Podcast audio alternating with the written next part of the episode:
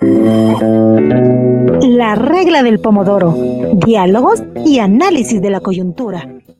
Con César Ricaurte.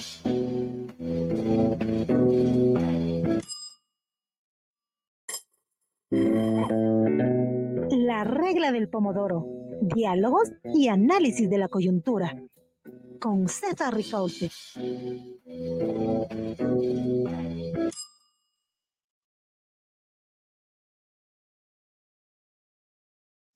la regla del pomodoro. Estamos en el programa 158, el 48 de la cuarta temporada de este espacio. Ya cuatro temporadas, cuatro años al, en, al aire, si es que cabe, aunque ahora ya es vía streaming, así que del aire queda poco. Pero en todo caso, siempre eh, agradecido con el equipo, con Paola Aguilar, productora, con Fernanda Naranjo, Nicole Naranjo en la transmisión. Hoy vamos a analizar Ecuador, escenarios después de las elecciones anticipadas, vamos a analizar lo que queda al país, lo que, lo que podemos eh, eh, cernir de este escenario electoral tan complejo, tan eh, accidentado, un escenario que, electoral marcado por la violencia. Y para hacer este análisis exhaustivo, de lo que eh, nos ha dejado estas elecciones y lo que nos podría esperar en la segunda vuelta electoral, damos la bienvenida a Luis Verde Soto, docente universitario y especialista en desarrollo local, descentralización y políticas locales, licenciado en filosofía por la Pontificia Universidad Católica del Ecuador. Tiene una maestría en sociología de la eh, misma Pontificia Universidad Católica, no, en este caso es la Católica del Perú, ¿no es cierto?, en 1978, doctor en estudios políticos por la Escuela de Altos Estudios de Ciencias Sociales de Francia, título que obtuvo en 2003. En 2018 fue designado consejero permanente del Consejo Nacional Electoral y en el 2022 fue secretario de Política Pública Anticorrupción en el, gobierno de Guillermo Lazo. Eh, mm, actualmente Luis está dedicado más bien a actividades académicas, a escribir y a hacer análisis de la realidad ecuatoriana. Así que bienvenido Luis, es un gusto, un honor tenerte en este espacio esta noche. César, es gratísimo siempre estar contigo, en esta y otras vidas. Claro que sí. Bien, eh, a una breve introducción. Ecuador llevó a cabo un proceso electoral general anticipado que se ha visto atravesado por la violencia exacerbada en el país y que termina eh, en ese clímax que es el, el, asesinato del candidato presidencial eh, eh, Fernando Villavicencio. Fernando Villavicencio, además periodista, periodista muy destacado, que había realizado una serie de investigaciones que habían descubierto la ah, corrupción en diversas instancias del Estado y de la política. Luego, estas elecciones también cabe mencionarlo, cabe señalarlo, se producen eh, de forma adelantada, ¿no es cierto? No son unas elecciones normales, porque eh, corresponden a la decisión del presidente Guillermo Lazo de decretar la disolución de la Asamblea Nacional, ¿no es cierto? Y de también poner fin a su, a su gobierno, lo que se llama la muerte cruzada. Y, eh, y, eso desemboca en esta convocatoria. El 20 de agosto se realiza la primera vuelta electoral. hay dos candidatos que aparecen eh, como finalistas, eh, Luisa eh, González de la Revolución Ciudadana, lista 5, que aparece como ganadora de esta primera vuelta electoral, y luego como su contendor aparece Daniel Novoa, que em, es una figura absolutamente sorprendente o no, ya lo vamos a, discutir con, con, Luis, si, se, si es tan sorpresiva la presencia de Daniel Novoa, porque finalmente el candidato Daniel Novoa aparecía en todas las encuestas con un 4% y al final remonta y llega a la segunda, a la segunda vuelta.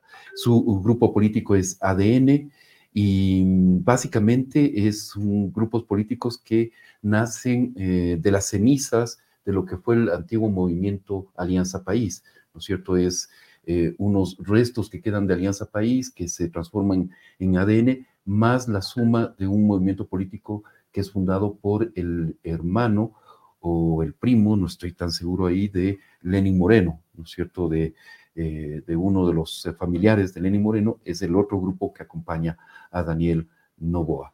Pero de todas maneras, Daniel Novoa lo que ha planteado uh, políticamente es una opción, digamos, más pragmática, se ha alejado de, los, de las lecturas ideológicas y tenemos esas opciones sobre el papel.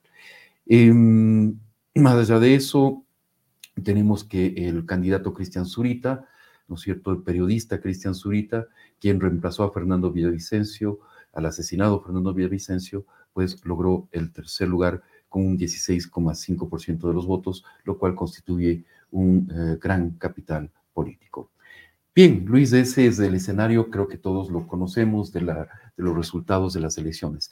Pero, ¿qué país nos dibuja este, este escenario? ¿Qué, cuál es el país que tú crees que se está reflejando en las urnas, ¿no es cierto?, el, domingo 20 de agosto, y en todo el proceso electoral que incluso incluye este hecho tan, tan doloroso como fue el asesinato de Fernando Villavicencio, el magnicidio de un candidato presidencial.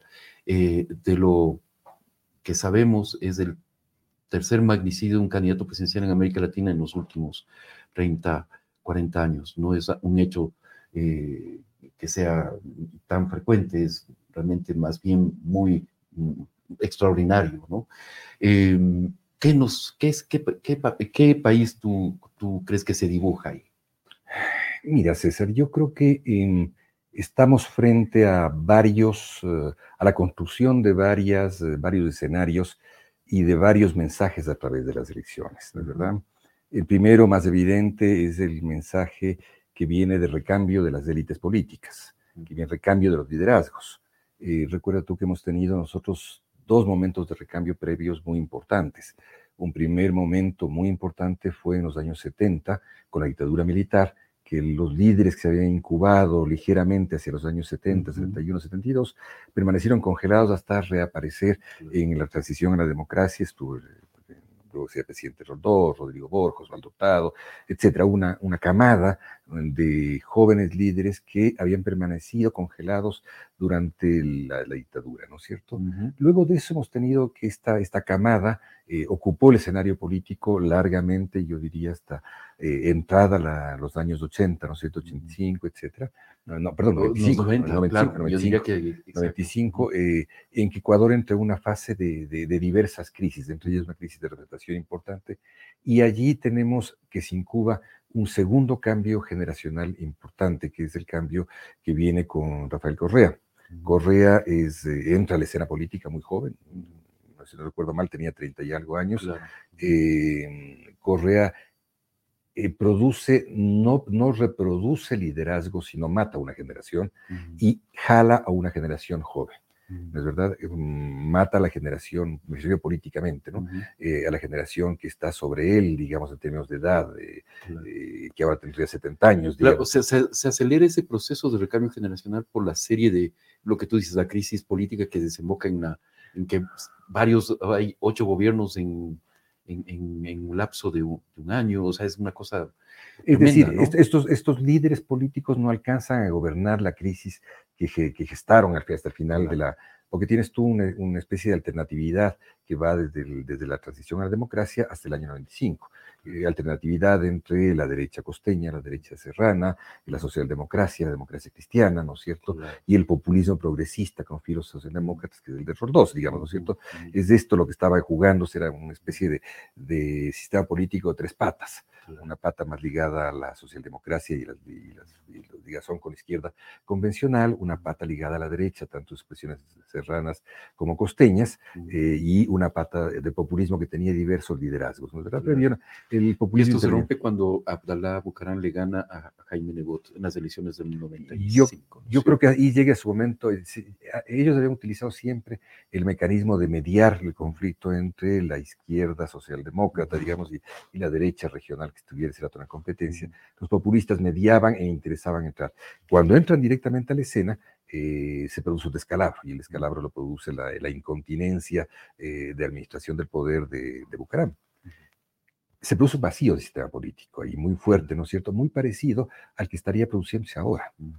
Eh, yo diría que este vacío del sistema político que se produce entre el año 95, 2005, en el que yo recuerdo que algunas me preguntaban cómo se explicaba la emergencia tan, tan rápida de, de Correa, yo le decía, es el que estuvo en la puerta eh, golpeó la puerta y le hicieron pasar cuando se derrumbaba, se derrumbaba todo el sistema político. Entonces no es que había una gran construcción de la, el sistema político ya se había derrumbado y él pasó a estropear la puerta, abrió y entró. ¿no? O sea, de hecho, recordemos que Rafael Correa llega al poder sin candidatos a la, a la Asamblea Nacional, o sea, sin bloque legislativo. Que esa es una, que esa es una cosa que eh, se ha procurado instrumentar varias veces y de hecho yo creo que de, de modo estaríamos pasando algo parecido ahora, ¿no es cierto? Que es cierto desprecio al Parlamento, que, y claro, en el caso de Correa había una, una propuesta de, eh, de eliminar al Parlamento y entrar a la constituyente, que era la propuesta de los, de los partidos del socialismo del siglo XXI, que era entrar a, producir en refundación del Estado por las vías de, las, constituyentes. tomando un momento del ciclo de América Latina de, eh, fuertes crisis también sociales. Luego eso tú tienes, eh, el, ahora estaríamos un poco atravesando lo mismo, yo diría. La vez pasada, eh, ¿no es cierto?, duró 79 al 95, 25 años, que es lo que dura el cambio generacional, digamos. Los cambios generacionales existían alrededor de entre, 15 y 25 años, pero 25 años del tope máximo eh, de generaciones y 15 es la, la, frontera mínima. Este estaría ocurriendo en, este, en el borde de los 15 años, ¿no es verdad? En el que em, vuelven a entrar una serie de liderazgos políticos, pero con una diferencia. El populismo no se encontraba afianzado luego de 10 años en el poder, luego de haber afianzado una figura como la de, la de Correa. Entonces ahora tenemos otra, otra dimensión de este cambio generacional, que se ha impuesto por la ausencia de Correa del escenario. Eh, eh, Correa ya no está en el primer lugar de, de candidaturas y emergen rápidamente cuadros que... Eh, se parece más bien esto al peronismo, de algún modo, ¿no? Con la diferencia que el peronismo fue un proyecto político, un proyecto político que, en el cual hubo una convergencia evidente entre sectores empresariales, la clase obrera y un compromiso de producción y inflación, eh, sobre producción y, el manejo de precios, ¿no es cierto? Eh, el nuestro no es un compromiso, el Ecuador se estira mucho más, el populismo ecuatoriano tiene una forma más caudillista que propiamente populista, es decir, en Ecuador interesa muchísimo la capacidad de mando y control del líder que, otra cosa, que es lo que está, se está reflejando este rato en las elecciones y que se ha reflejado mucho rato. Yo algún rato comparaba esto como um, utilizando mal la categoría de, la oligarquía, es una especie de, de oligarquía populista, ¿no es cierto? Lo que interesa es el control institucional. La, oligarquía tuvo siempre como vocación el control del territorio, el control de la región, el control de los resortes de la región, los territorios. Y ahora es el control de las instituciones, es, el, pero es la idea de control. Es la idea, no la idea de procesamiento institucional ni la idea de creación de consenso, sino de control político, ¿no es cierto? Claramente el discurso de Correa. Correa tiene un discurso eh, basado no en un proyecto político como Perón, no un proyecto económico, sino basado en eh, una invitación. Recuperar el control de Yo controlo y todo, todo lo que vendrá de cambio depende de si es que yo controlo. De hecho, su propuesta de una nueva constituyente va en esa línea, de recuperar el control de eh, todas las instituciones. Yo creo que, bueno, pero además el, tema central para él es el tema del control del sistema judicial. Claro. Eh, y la constituyente está más, más que dedicada a cambiar instituciones, yo creo que estaría dedicada a producir golpes de eh, de control de la función judicial, que es la que, la que tiene, si quiere, si quiere mantenerse como liderazgo. Eh, el peronismo sin Perón siempre funcionó muy bien. Eh, el peronismo sin Perón es una, es una, es una ¿no es cierto? Es una marca de origen el ser peronista, ¿no es verdad? Y esto te dije, y tú tienes una cantidad de varones regionales y una cantidad de, liderazgos y de fragmentos de todo el escenario político ahí adentro. Entonces yo creo que, mm, digamos, si es que, si es que eh, Luisa ganara, creo que el paso que, tratarán de dar va a ser el de una constituyente para poder lograr desmontar la estructura jurídica, que por cierto una estructura jurídica que está desmontada ya por una alta dosis de corrupción, y, poner, sin embargo, gente de control inmediato que permita desmontar las raíces del conjunto de juicios y cosas que tiene, que tiene Correa. Pero volviendo al tema del, cambio generacional que, este, que estaría produciéndose en Ecuador, se producía en los dos segmentos, los dos segmentos en, tanto en el correísmo como en el no correísmo, digamos, ¿no es cierto? En los dos lados se produce este cambio generacional. y en parte se debe a un sistema político que se cayó, pero que la diferencia de antes tiene una gran torre que es, la, es, es eh, el Partido Correa, es el, ah, correísmo, es una, torre muy sólida, ¿no es cierto? Que tiene una frontera clara y tratan este rato de romperla. Y por otro lado tienes tú el no correísmo, que, que, no tiene coherencia, es una gran masa de, voluntades y emociones, de restos partidarios, de intentos organizativos, de, fracciones institucionales que tratan de contener al correísmo en su, en su lugar mientras eh, el correísmo trata de salir. Pero eh, eh, ahí viene la pregunta clave. ¿Existe realmente el anticorreísmo? Porque mucho se ha hablado de esto, de que la polarización del país en el correísmo y el anticorreísmo, que predominó, ¿no es cierto?, ha predominado gran parte de esta, de esta década, de esa polarización.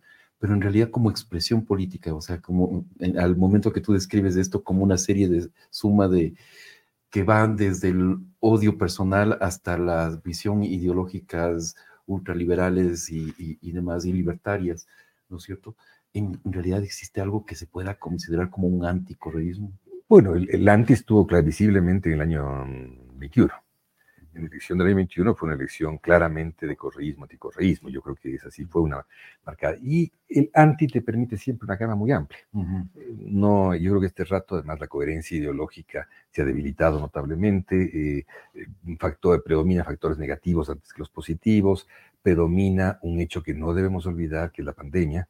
La pandemia eh, construyó un nuevo sujeto social y un nuevo sujeto político, que es un sujeto político eh, iracundo, un sujeto político miedoso, un sujeto político sometido a las incertidumbres, buscando certezas, un sujeto político que puede aprobar lo no institucional respecto al institucional. Es decir, la, la, pandemia tuvo muchas consecuencias en la creación de estos sujetos, tuvo muchas consecuencias respecto a las formas de la movilidad social y la misma resistencia terrible que, implicó la, pandemia. La pandemia implicó 20 años de retraso en el desarrollo del país. Hasta ahora no se logran los indicadores que, que, con los cuales se partió antes de la pandemia y creó nuevos sujetos uh, sociales. Eh, Ecuador disminuye sus tasas de desempleo, pero disminuye su tasa de, empleo adecuado. Entonces tienes tú ahora una cantidad enorme de, una masa enorme de informalidad que logra trabajar un número de horas a la semana, pero que no tiene eh, respaldo en, la, en, la, en, el empleo formal. Entonces, y esto, vamos, esto, esto, no es responsabilidad del gobierno, está pasando en el mundo entero. El mundo entero, post pandemia, unos países, los países desarrollados, han logrado salir rápidamente con políticas keynesianas en unos casos. Los países eh, del mundo del desarrollo no hemos logrado salir eh, con, la misma receta. Sí. Entonces, América Latina, en eso basta ver el, mapa político de América Latina. este, entonces, yo creo que tenemos esta, esta cosa, nuevos sujetos sociales de la democracia, nuevo, una forma de democracia que se mide por utilidad, que es lo que se nos muestra el, el, el latino barómetro último, ¿no es cierto? Una enorme una enorme visión utilitaria de la democracia. Si no me, no me da pan, no sirve. Totalmente. Entonces, ahí, ahí, tienes tú, hay un cuadro que yo lo recupero en el libro que voy a presentar en, en poco tiempo. Eh, recupero uno que muestra cómo Bukele está en el primer lugar de liderazgo de América Latina y, no es precisamente el, líder más democrático. El líder más democrático ni el país más democrático, y Ecuador está en el último lugar. Entonces, claramente hay un tema de medición por el lado de la eficiencia democrática, que no es una eficiencia entendida como el funcionamiento de instituciones, es lo menos, creo yo, sino eficiencia en términos de recuperación de las identidades, de la inclusión social, de vías de inclusión social, etc. creo que en, ese está, estamos todos. Y, con la particularidad de que Bukele es un líder de derecha, podríamos decirlo, y Lazo también un líder de derecha, y los dos están en no de extremos. Sí, no, claro. ya no es un tema ideológico. No pasa por el tema ideológico, ¿no es cierto? Pasa por el tema de la capacidad de rearmar la sociedad. Lazo, tú tuvo un éxito notable en la, inauguración. Entonces, es, eh, digamos, eh, ese éxito no se rubrica después, no, no, se, no se ratifica, no se reproduce después, ¿no es verdad? Y más bien comienza una, una inmediatamente, recuerda tú, el, primer, el primer golpe de violencia en la cárcel de Guayaquil ocurre en el momento en que está terminando la, pandemia. durante el gobierno de Lenín Moreno todavía. Ya, eh, eh, hoy estamos en el gobierno de... en la primera eh, encarcelada me parece que es todavía el gobierno de, Lenin. Yo lo que recuerdo fue, el, tal vez tienes tu razón, este, el recuerdo es el primer, digámoslo bien, el primer motín, digamos así, de, del gobierno de Lazo coincide con el fin de la pandemia. Y además, como yo estuve varios meses fuera de circulación con pandemia, por, la, por, el COVID, tengo un vacío ahí, pero, pero, pero vamos, el, yo creo que ahí hay que comenzar a explicarnos, eh, para decirlo en términos de muy de Vargas Llosa, eh, cuando se jodió el Ecuador, digamos. Eh, lo dice, lo dice, te acuerdas tú en la, novela, cuando, cuando plantea cuando se jodió el Perú. que, es, una pregunta. Que después lo recogió la ruptura también. Claro, pero es, es, una, es, una, es, una, es una frase de, de, de, inicio del libro de, Vargas Llosa, eh, en la que yo, más, más que la, la llamativo literario con que, con que se estructura, evidentemente se plantea el tema de que la literatura también puede eh, preguntarse sobre la, la, naturaleza de las relaciones sociales y de las relaciones políticas. Yo creo que ese es uno de los temas que tenemos que volver a preguntarnos en el Ecuador. Eh, ¿Qué nos pasó? ¿Cómo, cómo, cómo vivimos estos saltos de crisis política, esta imposibilidad de llegar a acuerdos de sistema, esta, este recurrir permanentemente al discurso autoritario, patriarcal, eh, dominador. Y justamente por ahí te iba a preguntar, porque al final del día hay, digamos que, ok, hay una renovación generacional, pero al final del día es muy curioso que la papeleta electoral de agosto, de, octubre, en realidad octubre 15 va a ser la segunda vuelta, o sea, sea, de nuevo un Novoa versus, o sea, un Novoa y un, y un representante de Correa, ¿no? Ah, pero son, o sea, es lo mismo que 2006. Son hijos de. O sea, en política, en política hay, dos, hay, dos, hay dos movimientos. Pero entonces no hay renovación política. es que lo, que lo que no hay es revolución. Me acuerdo que se publiqué un artículo en el año en el año a ver, 2007, que me costó muchas enemistades, planteando de que no estábamos al borde de un, cambio revolucionario, estábamos al borde de un cambio de élites políticas mm. y, generacional. Mm. Y efectivamente lo que ocurrió, no hubo revolución, hubo mm. cambio de administradores políticos, hubo una coyuntura de, alto excedente que permitía administrarlo en términos de gasto. Y creo que estamos ahora un poco en lo mismo. Ahora, lo que deberíamos tal vez mirar es hasta dónde esta es una transición de élites generacional, ¿no es verdad? No, no, creo que, no creo que cambien, ni uno ni otro han cambiado discursos. Eh, Así es. Pero es una, es una transición donde, si la pregunta sería... O sea, el, discurso de Daniel Novoa aparece más modernizado, más pragmático, ¿no es cierto? Eso es lo que llama la atención de algunos sectores, de lo que era su papá. O sea, recordemos que... yo creo que el padre no es, no es la referencia, ¿sabes? Yo creo que el, padre es una referencia meramente casuística. es Novoa, es la empresa, es, es una serie de cosas, ¿no es cierto? Es más una estructuración de un paquete de discurso empresarial con el que se ha estructurado un segmento de la política ecuatoriana en los últimos años. ¿No es verdad? Ese segmento que tiene, ¿no es cierto?, tuvo su origen en el Partido Social Cristiano, que fue el partido más largo que ha tenido el Ecuador, de más largo aliento. El Partido Social Cristiano fue fundado por Ponce Enríquez eh, y fue ah, revivido, 56 me parece, y de allí fue revivido por, por fuertemente por Pedro Félix Cordero, que es el que, que, se mueve un discurso entre extremadamente liberal y populista de derecha, luego, luego se aproxima muchísimo al discurso del pragmatismo de, de Nebot y que termina ¿no es cierto? Ahora eh, buscando refugio, digamos, ¿no es cierto? En cambio, el discurso de, hay, hay aparecido un discurso siempre de, populismo, que es el que ha migrado, ¿no es cierto? También desde los años 40, ha migrado hasta, hasta ahora. Y lo curioso es que las bases sociales del, el populismo se reproduce en este rato con, Correa. O sea, toda la costa, la costa interna fundamentalmente, ahora toda la costa realmente. Y las líneas que seguía el populismo fueron las líneas de la migración de la sierra a la costa. Cuando el populismo surgió con, digamos, más claramente con Velasco Ibarra, Ibarreño, luego Quiteño, y que los inicios del subproletariado se instalan en Guayaquil, eh, siguiendo la ruta migratoria que eran, que eran los desparrames que habían de la sierra eh, como rutas físicas hacia la costa.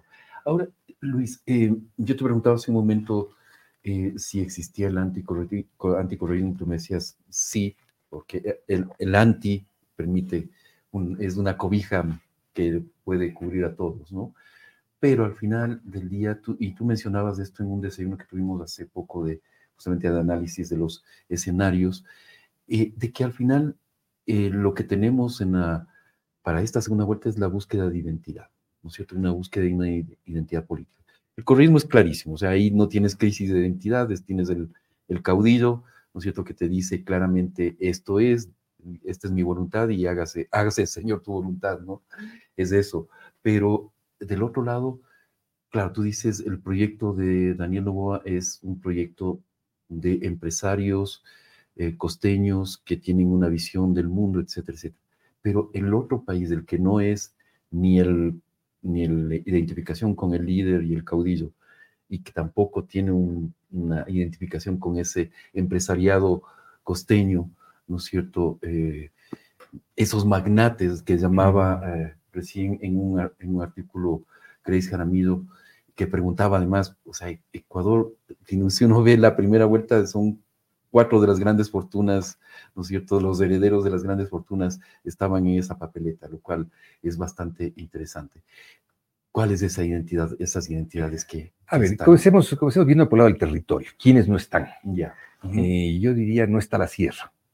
Que esto no quiere decir que la sierra no exista un desarrollo empresarial comparable. Eh, pero Boa, de hecho, gana en, en la Sierra Central. Ahora, ahí, ahí yo creo que tiene mucha, mucha importancia su padre. La, recuerdo su padre, tiene mucha importancia. Yo siempre recuerdo eh, los molinos Putier, donde, donde surge la avena cuáquer, importada y procesada, era en la Tacunga. Mm. Y por eso en Cotopaxi, territorio del movimiento indígena, gana, gana Novoa.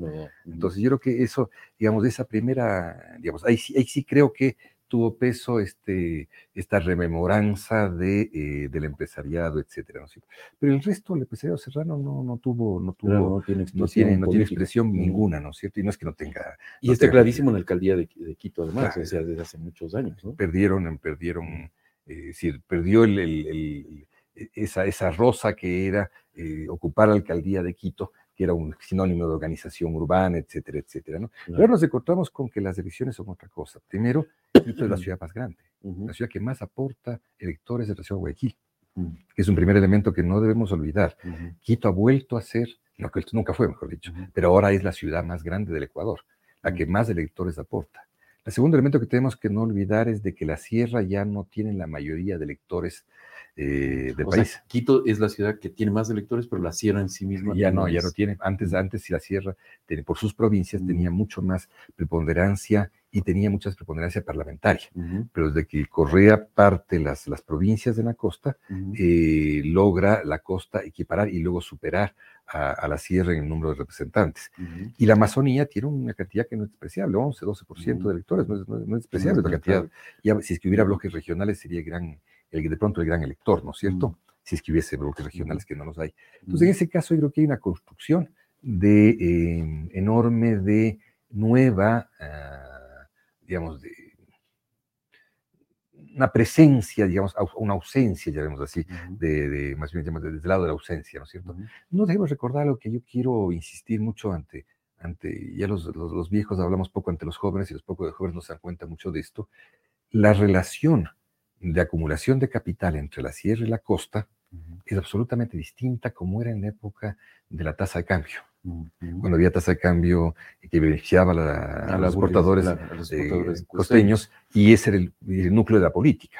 Ahora estamos en un núcleo de política muy parecido, que es el que la parte dinámica post pandemia es la costa, porque es la que tiene la mayor capacidad de producción de eh, de bienes exportables agroindustriales o, agrarios en mm. relación a la sierra y obviamente por allí terminan eh, los excedentes también que hay de, las actividades ilícitas.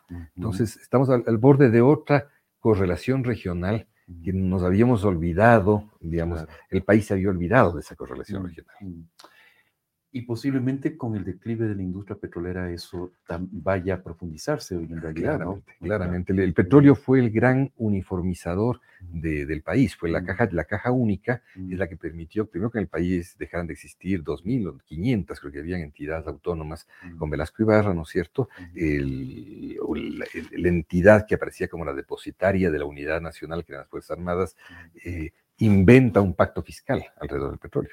Yo era chico cuando pasaban ellos eh, repartiendo petróleo con pañuelos, o sea, habían barriles de petróleo, un desfile con el primer barril de petróleo y repartían petróleo a la, gente que, que, la sierra y lo tocaba. Y claro, ese bien aparecía como el bien de la construcción nacional, el bien que uniformizaba y sobre todo permitía, permitió un pacto fiscal. Ese pacto fiscal existe mucho rato. Cuánto le da a las Fuerzas Armadas, cuánto a las universidades, cuánto a los gobiernos regionales, cuánto al gobierno central. Y fue un pacto fiscal cuando que fue creciendo en, importancia en la medida en que eh, el petróleo dejó de tener la importancia que tuvo inicialmente, pero estamos al borde de todas estas cosas, ¿no es cierto? Eh, ¿Qué es lo que tenemos que, reflexionar? Aunque no hemos respondido todavía la pregunta de cuándo se jodió el Ecuador. Gran pregunta, realmente. Pero quizás eh, podamos hacerlo justamente en esta parte ya de conclusiones. Em, si podemos ver ya los datos de, una, de un sondeo que hicimos en las redes sociales, Preguntamos, ¿espera grandes cambios del nuevo gobierno en este año y medio? No 67,6%, sí 32,4%. La gente está pesimista, ¿no? Pesimista de que en realidad signifique un año y medio, signifique algún cambio. Además, un gobierno que le va a tocar enfrentar el niño, le va a tocar enfrentar esta violencia desbordada, o sea, ¿cómo, cómo, cómo hacerlo? Ah, yo creo que hay un tema que es complicado, ¿no es cierto? Este gobierno, el que se avecina, cualquiera que esté fuere, mm. fuera más eh, manejable si asumiese este como, una, como un gobierno de transición. Y que efectivamente está preparándose las condiciones para que haya una real medición de fuerzas electorales en el año 2025 y que lo que se está haciendo es creando, eh, la, recreando las condiciones de un sistema político, de un sistema representativo, recreando las condiciones de mayor equilibrio económico, bajando algunos de los temas más urticantes del país y fundamentalmente la violencia. Y eso lo tienes que asumir, ¿no es cierto?, con esta cosa que es tan, que es tan, tan imposible para, el país, para un país caudillista, que, es, que sería decir que, este, que quien viene mm. asuma que no va a ser presidente el 25. Mm. esa, es, la norma, es la clave con que ha permitido que los gobiernos de transición funcionen aquí en Ecuador mm. y en Perú es decir, tienes un presidente que es opaco ante los medios. Mm. Recuerdan ustedes, ayer Vindaburo tenía, la, maleta, tenía simbólicamente la maleta en la puerta de entrada del despacho presidencial. Mm. Es decir, había una, una, una, construcción de la idea de la transición. Y eso permitió, en los dos casos, en el caso ecuatoriano, como en el caso, hace poco en el caso peruano, permitió que las fuerzas comenzaran a, a, reconstituirse. Esto, no e, esto no va a ocurrir. el correísmo, no, si llega al poder, eh, tiene un proyecto de largo plazo. Y, creo que no va tan bien el sentido con, esa, con, ese, con ese olfato, ¿no es cierto? Entonces eso va, va, a ser una cosa que es difícil, que es la de eh, una transición que va a estar contaminada por la siguiente elección. Y vamos a, vamos a estar cruzados, ¿no es cierto? Vamos a estar cruzados por la, es decir, la política pública va a estar cruzada por esa posibilidad. A mí me extraña mucho cuando en Ecuador... Eh, seguimos manejando la consecuencia del gran crimen, que es de inseguridad. Pero estamos trabajando con la, el origen del gran crimen, ¿no es cierto? Los orígenes del crimen están en otro lado. La violencia es aquello con lo que se, se muestra el gran crimen. El gran crimen es corrupto, el gran crimen produce violencia. Pero yo, yo, lo que tengo que, digamos, si toco solamente las, las manifestaciones, no toco todavía el gran crimen que, que está atrás. Vamos, aquí. hay que pensar la posibilidad, yo creo, en este mundo de transnacionalización extrema que vive, eh, el gran crimen, no importa dónde está. Ya está en México, está en Estados Unidos, está en Europa, está en, en, cualquier lugar del mundo donde la territorialidad sirve para depositar la droga, pero no sirve, o sirve para generar lavados de activos, pero no sirve para la, como límite de las decisiones. Y es lo que podemos estar viendo en Ecuador este rato. Hemos llegado a un nivel de transnacionalización muy fuerte en el cual perdimos eh, autonomías nacionales para, para, decir, no me refiero a este gobierno, me refiero al proceso. Claro, a todo el proceso de violencia. ¿En qué momento, ¿en qué momento se, se, descontuvo el país? Porque, O sea, cuando, exactamente cuando um, el diagnóstico es Ecuador es como la Colombia de los años 80, uno puede decir, sí, hay muchas características, pero al mismo tiempo tú tienes que tomar en cuenta que aquí está operando los carteles mexicanos, los, la delincuencia colombiana, por supuesto, las, eh, eh, los eh, disidentes de las FARC, las mafias albanesas, ¿no es cierto? Y, de otros países de los Balcanes, están los grupos locales de delincuencia, o sea, es una cosa, y apenas en 270 mil kilómetros. yo, creo que, yo creo que eso lo están, nos están así, nos están construyendo a nosotros como un terreno fértil para el funcionamiento mm, de, de estos grupos transnacionales del gran crimen, ¿no es cierto? ahora, lo que tenemos que tener la serenidad es para no decir ya se tomaron el país. Claro. Lo que tenemos ustedes es la, la, suficiente serenidad para ir diciendo y viendo qué se han tomado de la economía, qué se han tomado de la política, qué se han tomado de los factores de la comunicación, qué se han tomado de la producción de ideologías, y, eh, porque estos, estos, estos grupos eh, tienen mucha inteligencia política, claro. pero funcionan a tumbos, funcionan con el caos. Uh -huh. Y lo estamos viendo, o sea, eh, descontienen un rato a su gente y generan, lo que han pasado en Quito en estas horas, ¿no es cierto? Uh -huh. eh, descontienen y generan, y yo creo que con el asesinato de Fernando trataron de generar caos claro. y la sociedad se contuvo.